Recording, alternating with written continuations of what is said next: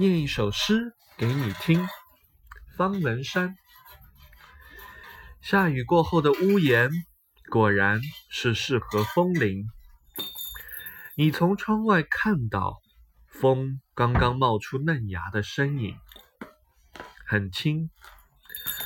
而我决定了，在猫的眼睛上旅行。